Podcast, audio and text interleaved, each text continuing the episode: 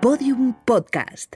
Lo mejor está por escuchar. Tres gatos, un perro, un pollito y un hámster. Toda esa fauna variopinta llegamos a tener mi hermano y yo cuando éramos pequeños y vivíamos todavía en casa de mis padres. Bueno, corrijo, el hámster en realidad duró poco.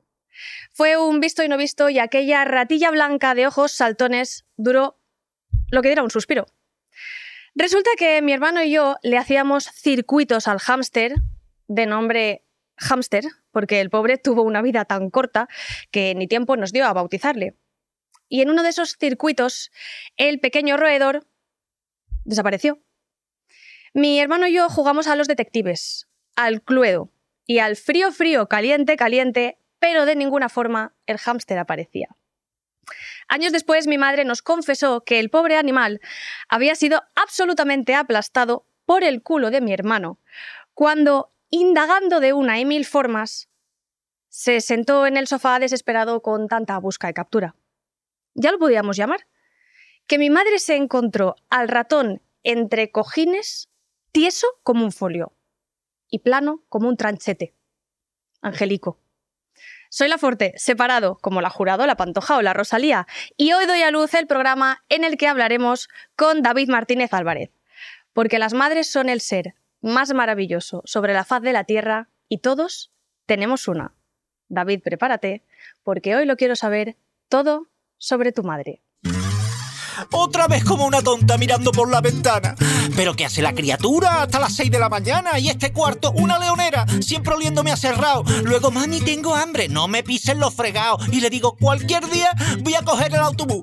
Y me dice, cuando quieras, pero apágame la luz. Ay, sino que vaya al podcast de La Forte y que hable.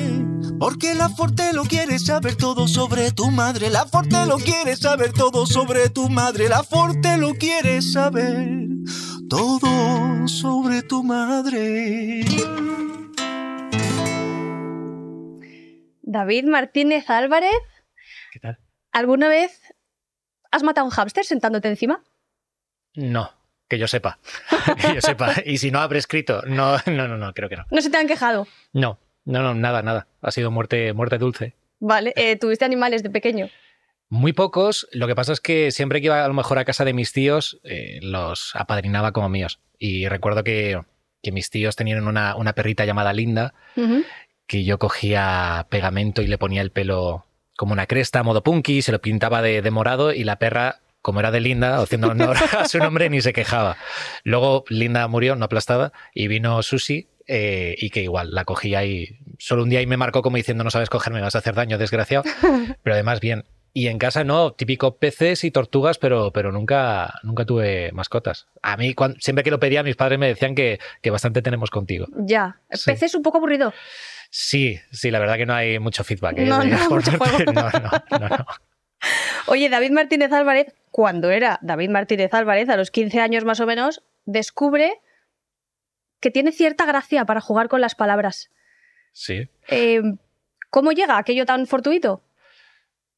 Vino, yo siempre he crecido como buen hermano pequeño por descarte. Y siempre que veía una puerta que cruzaba mi hermano y se llevaba el, el arañazo, pues digo, si abro la siguiente, a lo mejor pasan cosas. Así me he ido con todo. Cuando me apunté a balomano durante ocho años, que jugué ocho años y todo con pruebas para selección y todo, fue porque en la clase de que vinieron los monitores también vinieron unos de voleibol ¿Mm? y como toda la clase iba a voleibol dije, "Pf, qué chapa, ¿no? Quiero ir a balomano. Pues igual con la música. Eh, estaba con mis amigos una noche en un parque de Alcalá de Henares, que eran las fiestas patronales, allí por agosto, el 27 de agosto de, de 2001, y uno dijo, oye, vamos a hacer un grupo de música. Y él de pronto sacó como una ristra de canciones que tenía. Nosotros así. La segunda pata del banco dijo, yo me hago DJ porque tengo un, un tocadiscos de mi padre. Y me miraron los dos y yo que era la tercera pata dije, pues bueno, no, yo escribo poesía mal que bien, esto no puede ser tan complicado. Y empecé por, por descarte, por ya que estamos aquí a ver qué pasa. ¿Y qué te dijeron en casa? Al principio en casa que tenía muchos pájaros, que Ya. tenía muchísimos pájaros. Sí que es cierto que cuando ya gané, tuve la suerte de ganar la batalla de gallos de esto a nivel mundial y ya empezaba a salir que sí, los suplementos de, de los periódicos, que sí, todo esto, ya era como, mira a mi hijo, mira a mi hijo lo que hace. Buah, sí, siempre lo vimos, siempre confiamos en él. Porque claro, no hay antecedentes de músicos en casa, ni mucho menos. O sea, Nada. sales nada. tú con tus pájaros. Sí, sí, sí, con mis, con mis pájaros fuertes. Y dices que tienes una hermana más pequeña. Sí. ¿Ha hecho algo serio con su vida o como tú? Eh, más serio. Sí, yo he sido, yo he sido la única persona que, que, que no se ha tomado la vida serio y la que, bueno, me está llevando a sitios más curiosos. Que eso también es bonito, ¿no? De, de que cuando no te tomas la vida en serio, a veces eh, la vida te lleva y te hace transitar por cosas que parecen una simulación. ¿A qué jugabas con ella cuando erais pequeños? A todo relacionado con Pokémon. ¿Mm? Hasta que ella desde muy bien temprana, ya cuando entró a la adolescencia, pues entró la PlayStation y pude jugar con ella. Eh, Era como mi sueño, ¿no? Siempre poder jugar con ella y poder jugar con ella a juegos. Lo que pasa es que yo pensaba que iba a jugar a juegos más amables, pero estaba muy viciada a cualquier tipo de juego gore, de, de estos de desmembrar y, y demás. Entonces era como, ah, vale, hermana, muy bien. Pero os turrabais, como Eh, buenos hermanos. No, yo con mi hermana pequeña no, con mi hermana mayor sí. Ah, vale. Sí, sí. Yo tengo un hermano que me saca cuatro años ¿Sí? y a mi hermana le saco yo trece. Sí. Pero a mi hermano mayor sí. De hecho, yo como era potente, era de hueso ancho. Claro, pues ahí podía, podía solventar cualquier tipo de problema por la tangente. Y claro, ¿qué os decían en casa? Tus padres supongo que llegarían y dirían... Porque a los padres les da mucha rabia ver a los hermanos pegarse. Mi hermano y yo nos hemos pegado poco, pero alguna caía. Y mi madre se ponía, se enfadaba mucho.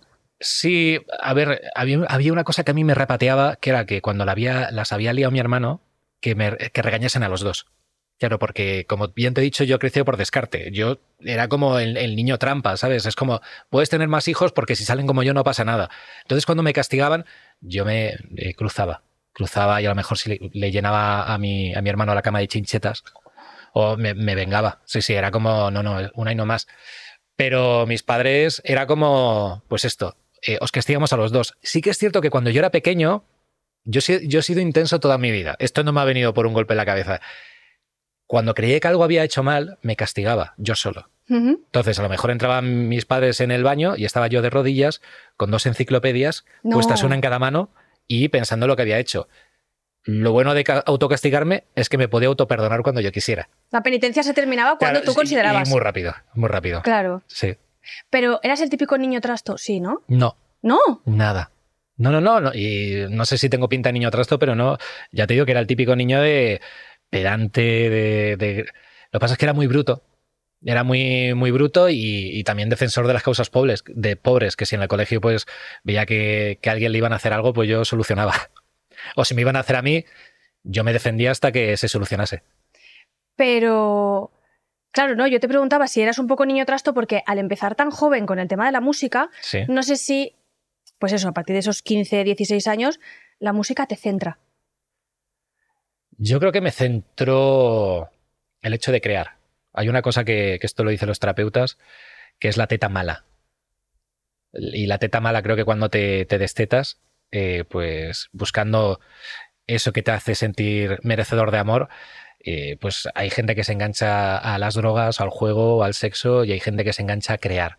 Y a mí, me, a mí fue lo que me, me, conectó conmigo mismo y con, con sentir que era merecedor de amor. En el momento que creo y que, al igual que yo me creo mi propio castigo, puedo terminar cuando quiera, mm. Creo mi propio mundo y, y, ahí entiendo los conflictos que suceden y puedo de, diluirlos cuando quiera. Entonces creo que la música para mí fue como una, una catarsis que a mí me... No me salvó la vida porque no, no estaba en peligro, pero sí que me, me conectó mucho a ella. Pero nunca creían en casa que, al menos al principio, que estabas perdiendo el tiempo. Creo que sí, creo que sí, pero también lo entiendo. Cuando, y yo que soy padre lo entiendo, que cuando quieres proteger a tu hijo, pues rápidamente ves, ves todas las trayectorias y mm. todos los escenarios posibles. Y encima, claro, yo cuando tenía 15 años, el, el rap en España tenía 15 años. Entonces, la imagen que venía distorsionada se pensaba, yo qué sé, o que iba a traficar, no sé, no, no, sé qué se pensaban, pero bueno, ya es una cosa que, que por ejemplo, si, si hubiese sido ahora, yo creo que mis padres teniendo mi, mi edad ahora, pues sería otra cosa. Bueno, eso nos pasa porque eh, por aquí también ha pasado Edurne y ella con su hija pequeña, ahora yo le decía, claro, es que tu hija va a crecer en un entorno en el que mmm, no le va a parecer imposible o inviable yeah. vivir de la música o vivir del deporte, porque es que lo tiene en casa. Sí. Entonces es posible que a lo mejor por tu parte, tu hijo si se decide a vivir de algo muy creativo, muy Mm. artístico, pues le tomes en serio desde el principio. A mí me ha encantado cuando has dicho esto pasa por Edurne. Pensaba que ibas a decir "Es- todo esto pasa por Edurne. que, pues, no sé, en mi casa, yo creo que mi, que mi hijo lo va normalizando. Claro. Y, y es raro, porque a lo mejor si le tengo que sacar un poquito antes del cole, eh, si- por lo que sea, pues eh, empiezan a gritar los niños. ¿A que eres famoso? Claro, y, y- y claro, él viene, papá, en, en el cole dicen que eres famoso. Claro. Digo, digo, bueno, digo, eh, tampoco te, te creas. Lo que pasa es que también en el colegio, es de estos colegios que la alarma, en vez de poner alarma para que la gente no se asuste, ponen canciones Sí. y cuando tienen que volver del recreo ponen calle de la llorería. Ya. Entonces es como, jódete que entras a clase. Me están, me están utilizando como una connotación mala, pero mi hijo sí que tiene normalizado todo y tiene lo normalizado de su madre, como puede ser un trabajo de, de oficina, Mm. donde- de una hora a una hora y todo esto.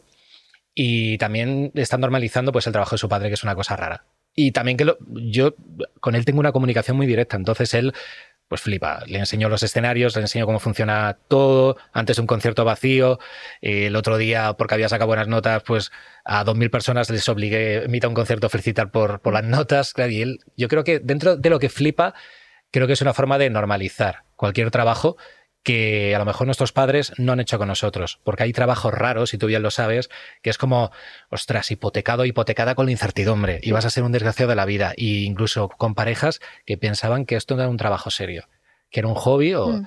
o personas que a lo mejor han tenido que trabajar muchos años de universidad y gente de medicina, y a lo mejor tienes la suerte de que con tu trabajo estás ganando lo mismo, pues, eh, y no lo entendían o, o lo, o lo replicaban. Creo que esta generación, o creo que gente como, como mi hijo, o como el hijo hija de, De el hijo de la hija de Durne. de Edurne, eh, aparte de solventar tantos funcos, pues, pues tiene, tiene, tiene esto, ¿no? Que están normalizando la, la incertidumbre que también les parece bonito. ¿Cambiarías tu trabajo por uno con la certeza de que cada día 30 vas a cobrar X, eh, tienes un horario... Yo tengo un sueño húmedo, pero que es, que es eh, complementario con, con la movida. A mí me encantaría hacer un típico, ser la cara visible del típico concurso friendly. De todo sobre tu madre no puede ser. No, no, no. No, pero, pero de ruleta de fortuna, Vale. ¿vale? Y estar ahí, entonces grabo como medio año y luego saco mis libros, Mm. eh, hago mis cosas, pero eso, y me encantaría, me encantaría un programa de, de estos de que cada día hay como pequeños cambios, pero, pero esto, pero que luego también que no pierda lo, lo que te digo de incertidumbre, que es, es muy bonito. Y, y a- al final engancha, quieras que no engancha. Algo que, que cuando creas tú algo y lo, y lo consigues, parece que no, y al final por la, eh, por la milagrosa ocurre, pues, pues se celebra más que fichando.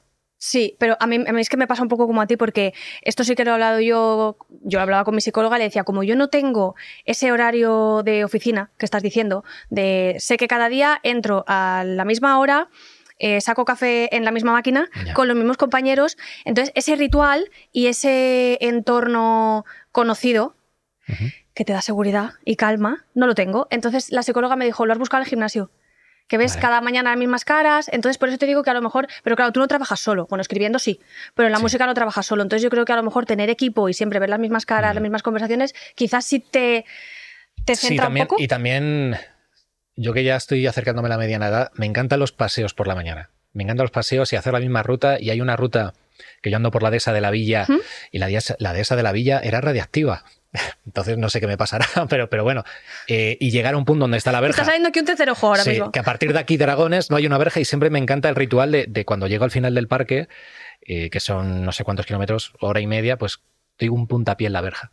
Así. Ya- Te has llegado y yo ya me di vuelta. Y eso me, para mí, eso es el, la rutina. Es lo más cercano que Claro. tengo de, de rutina, aparte de recoger a mi hijo y, y que con esto de que viva Mm. y que no venga servicios sociales, que está bien, pues, pues sí que me conecta eso con la rutina. Entonces, pues bueno, me gusta. Tengo mucho en el mundo de las ideas, pero siempre con, con raíces profundas. Hmm. Ahora que dices lo de que te gusta mucho andar, eh, como los 10.000 pasos que da Estrella, Sí. una de las protagonistas de Votos en Contra. Esto es un podcast, no se sabe cuándo nos escucharán, pero dentro de poco sale tu segunda novela, Votos en Sí. Contra. Eh, además, la publicas en el mismo año en el que, según tú has contado, tú vas a dejar la música Sí, con matices, con matices. porque es en solitario, ¿no? No, o al menos eh, cantando tú. Sí, eh, produciendo y componiendo para otros artistas, sí que voy a seguir, sí que voy a seguir dentro de la órbita. A lo mejor también me dedico al management, a, a- a- a lo, lo que me ha servido a mí, que le sirve a otros artistas. Y la verdad es que, bueno, con mi banda sí que es cierto que ayer, antes de ayer estuvimos en una barbacoa todos con nuestros hijos e hijas, los padres tatuándonos, con las letras que escribían los niños, bueno, eh, todo esto, y sí que es cierto que, que nos gusta mucho pasar tiempo juntos. Entonces, yo no sé si creando como una banda en la que yo no tenga que cantar o que yo sea como el corista, algo así, pues sí, porque es lo que nos gusta, juntarnos con cualquier excusa. Pero lo de Raiden ya, de ya porque, no por nada, ¿eh? porque he sentido que, que he llegado donde quería. Háblenos de la gira de despedida porque creo que está siendo como... Te has roto un dedo, ¿no? No, casi, casi. No, pero lo tengo perfecto. Buah, se- Funciona, está ya Bueno, todo ahora hay mala luz, ¿eh? pero, pero claro, ahora me lo he visto morado y digo, ¿qué pasa? Que no, no, ya lo tengo perfecto. Sí, sí, funcionábamos. ¿Qué tal la gira? Pues bien. Eh, la verdad que la gente, la gente devo- devolviendo todo el cariño, agotándose las, las fechas. Sí que es raro porque yo no me voy. Solo se va la música, pero Mm. las canciones quedan. Hmm. Pero parece que soy como, como uno de los marcianos, esto Toy Story de El gancho. Sí. Parece que se me van a llevar porque, porque la verdad que estoy sintiendo una devoción que, que nunca había sentido, ni, ni, cuando, ni cuando empecé. Creo que la gente intenta como devolver el agradecimiento. Eh, ¿Te acuerdas de cuándo fue la primera vez que cobraste por tu trabajo? ¿Y qué cantidad fue? Por mi. Por, por el trabajo de la música. Sí, por un Ah, concierto. Por un concierto. Creo que por un concierto eran. eh, pues, pues el primer, eh, creo que el primer concierto, en vez de pagar, eh, nos debían dinero que nunca nos llegan a pagar, que fueron 300 euros. Puedes reclamar. Estás en un sitio que se pueden reclamar cosas.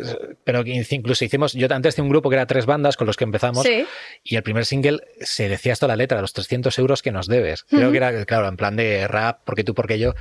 Y creo que era, no es que saliésemos perdiendo, es que saliésemos, salimos que no nos pagaron lo que, lo que nos tocaba. Entonces, sí, así, así fue. A mí me dieron 10 euros la primera vez que tuve que presentar algo. Y mi madre los, los enmarcó. Yo casi prefiero que me dejen sin pagar 300 euros a que me den 10. bueno, pero. ¿Y no, los- no has roto nunca el cuadro? Eh, los- la verdad que no sé qué pasó, porque también hubo bastantes mudanzas en mi casa. No sé qué fue de aquellos 10 euros, pero sé que me dieron 10 euros. Vale, Sí, sí, sí. vale. Bueno, y aquí estamos. Bien, bueno, bien. Estamos, aquí De- de estamos. ahí solo se puede. Exacto. Vale. Solo se puede subir, efectivamente. Eh, David, ¿qué enseñanza te obsesiona que aprenda tu hijo? Momento intenso. Honrar la no emoción. sabías a dónde venías. Sí, Perdón. honrar la emoción. Cualquier, cualquiera que sea. Por ejemplo, si tienes que honrar el dolor, que sea dolor para que no se convierta en sufrimiento. Si tienes que honrar la alegría, para que no la des por hecho. Si tienes que honrar al miedo, para que no sea un, temor anclado. Si tienes que honrar eh, la pasión, para que no sea algo para anestesiar el ego. Me parece que hay que honrar la, emoción. Esto parece como la típica píldora que vais a poner, pero de verdad que me parece muy importante. Los tiempos que corren con tantos estímulos, lo único que podemos hacer es, es honrar eh, las emociones que, que, que transitan por nuestro cuerpo y por nuestra cabeza para que no las demos por hecho y para que la mente no vaya por libre construyendo relato. Sí, lo que pasa es que, claro, yo te escucho hablar y en realidad em, parece que lo traes todo muy trabajado, Sí. pero no sé si ha sido motu propio, en plan que, eh, pues eso, has hablado de tu terapeuta y demás, o que viene un poco también por eh, la educación que tú has recibido en casa, porque tú a tu hijo sí que le quieres transmitir mucho esa parte mm, de una responsabilidad afectiva y demás, pero no sé si vienes educado así. No, no para nada. Yo venía de, de la generación de padres que no piden ni perdón ni por favor. Mm. que, que si la lían luego se acercan haciendo como si nada. Y es una cosa que, que sí que he querido cuidar con, con mi hijo, eh, perder esa educación vertical y que sea un poquito más, no horizontal porque no es mi amigo, pero, pero un poquito más diagonal. Y, y también es cierto que, y esto lo comentaba con, con- con mis amigos, que hay una serie de procesos que se tienen con la casi treintena, eh, unos procesos vitales que te hacen, bueno, trabajarte más o menos, que te hacen cuestionarte según qué cosas, que a mí me pilló siendo padre, y siendo padre con una persona que luego no fue, no fue mi que fue mi pareja por un momento, pero, Mm. pero que luego lo, Mm.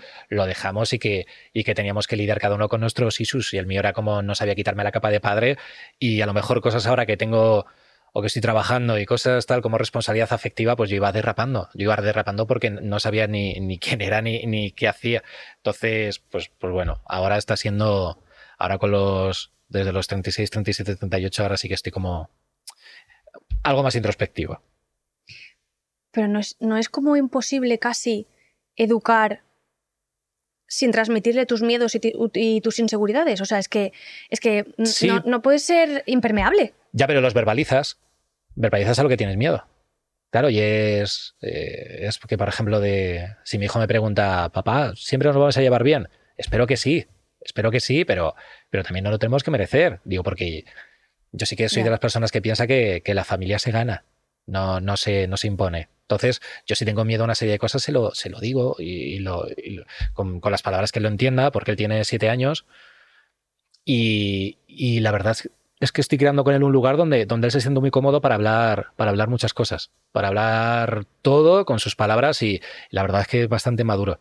eh, para hablar según qué cosas que a mí me hubiese encantado. De hecho, creo que él con siete años es más maduro que yo con 21.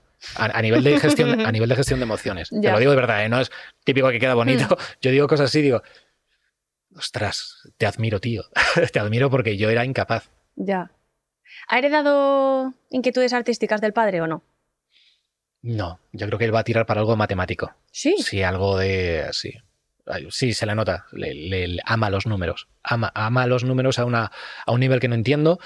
Es también muy máquina en oratoria, ¿Mm?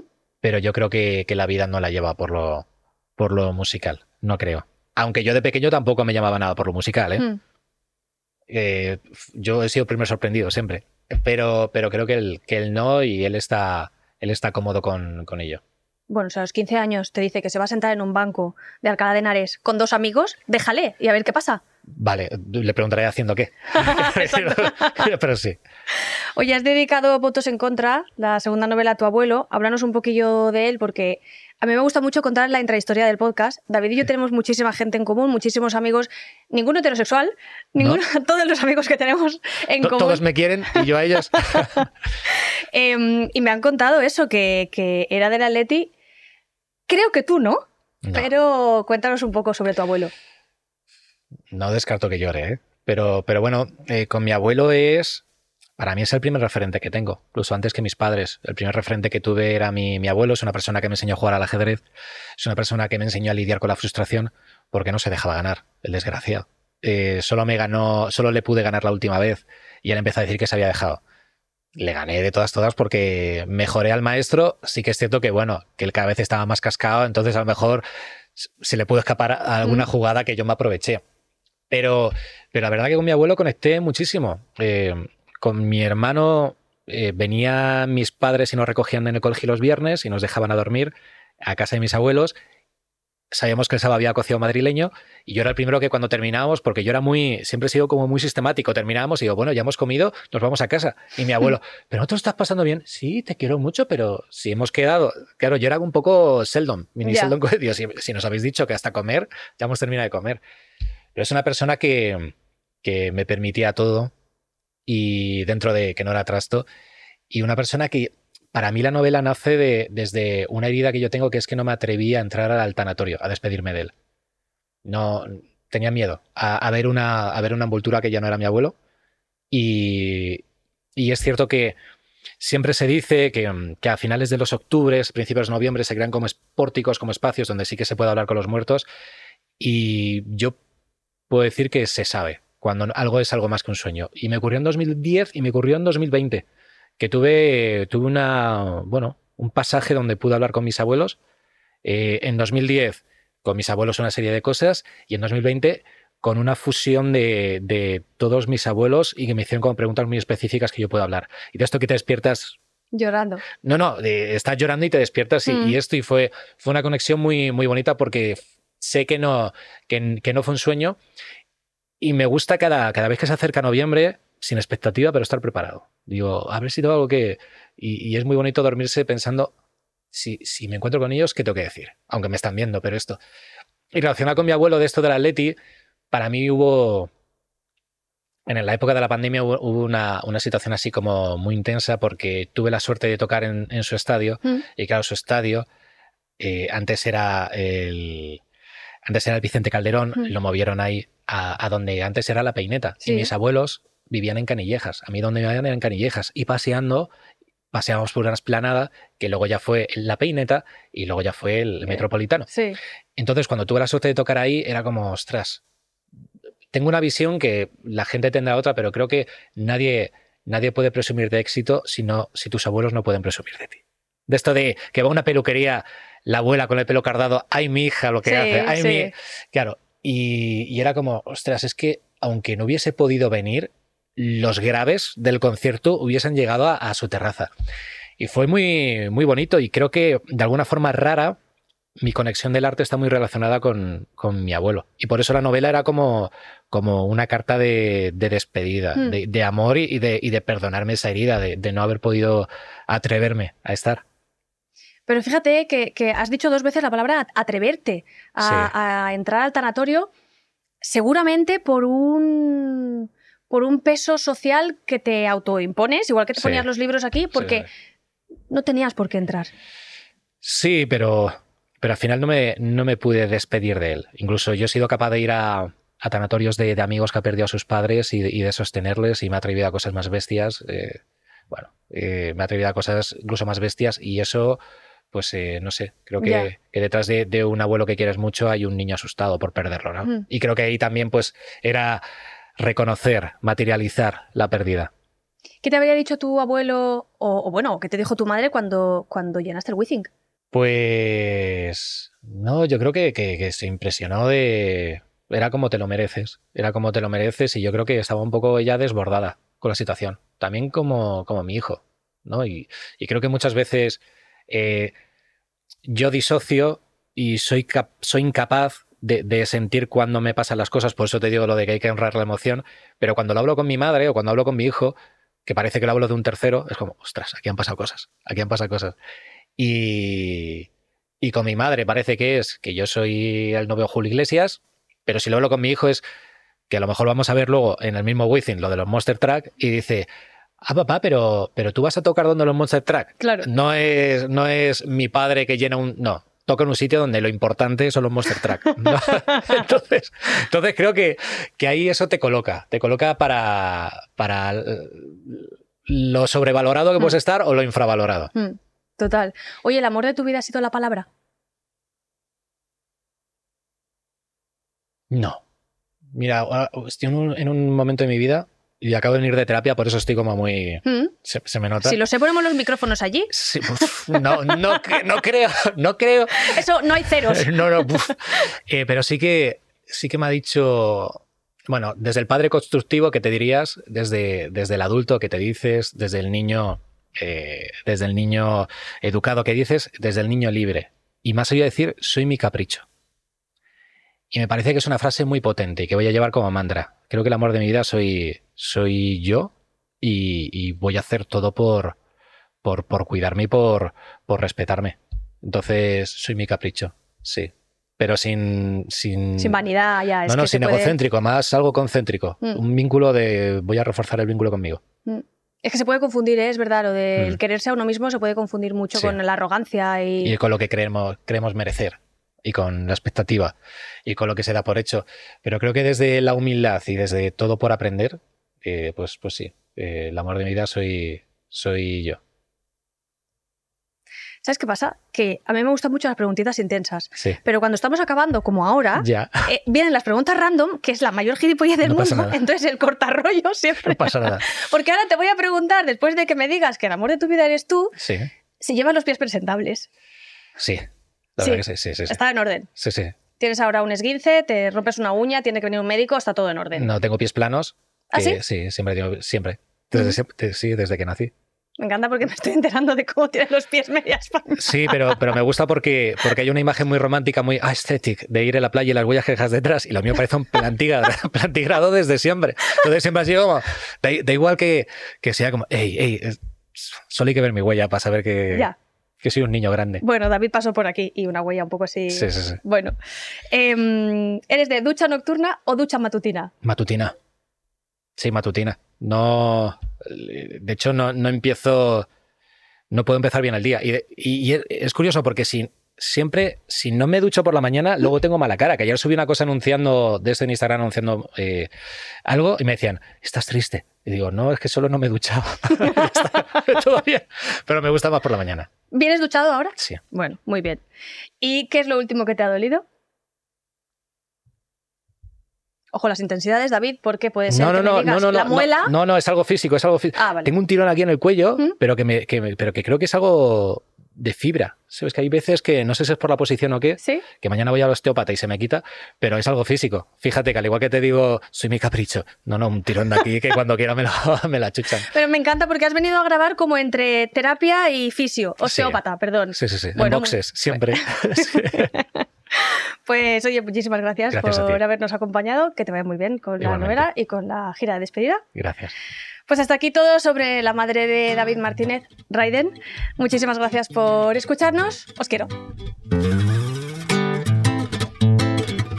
Todo sobre tu madre, un podcast original de Podium Podcast, presentado y escrito por La Forte. Producción Javi Caminero y Rubén Oyu. Diseño sonoro Nicolás Solís. Realización audiovisual Bea Polo. Maquillaje y peluquería Carlos Moreno. Música original Keru Sánchez. Producción ejecutiva Sergio Barreda, Lourdes Moreno y Eugenio Viñas.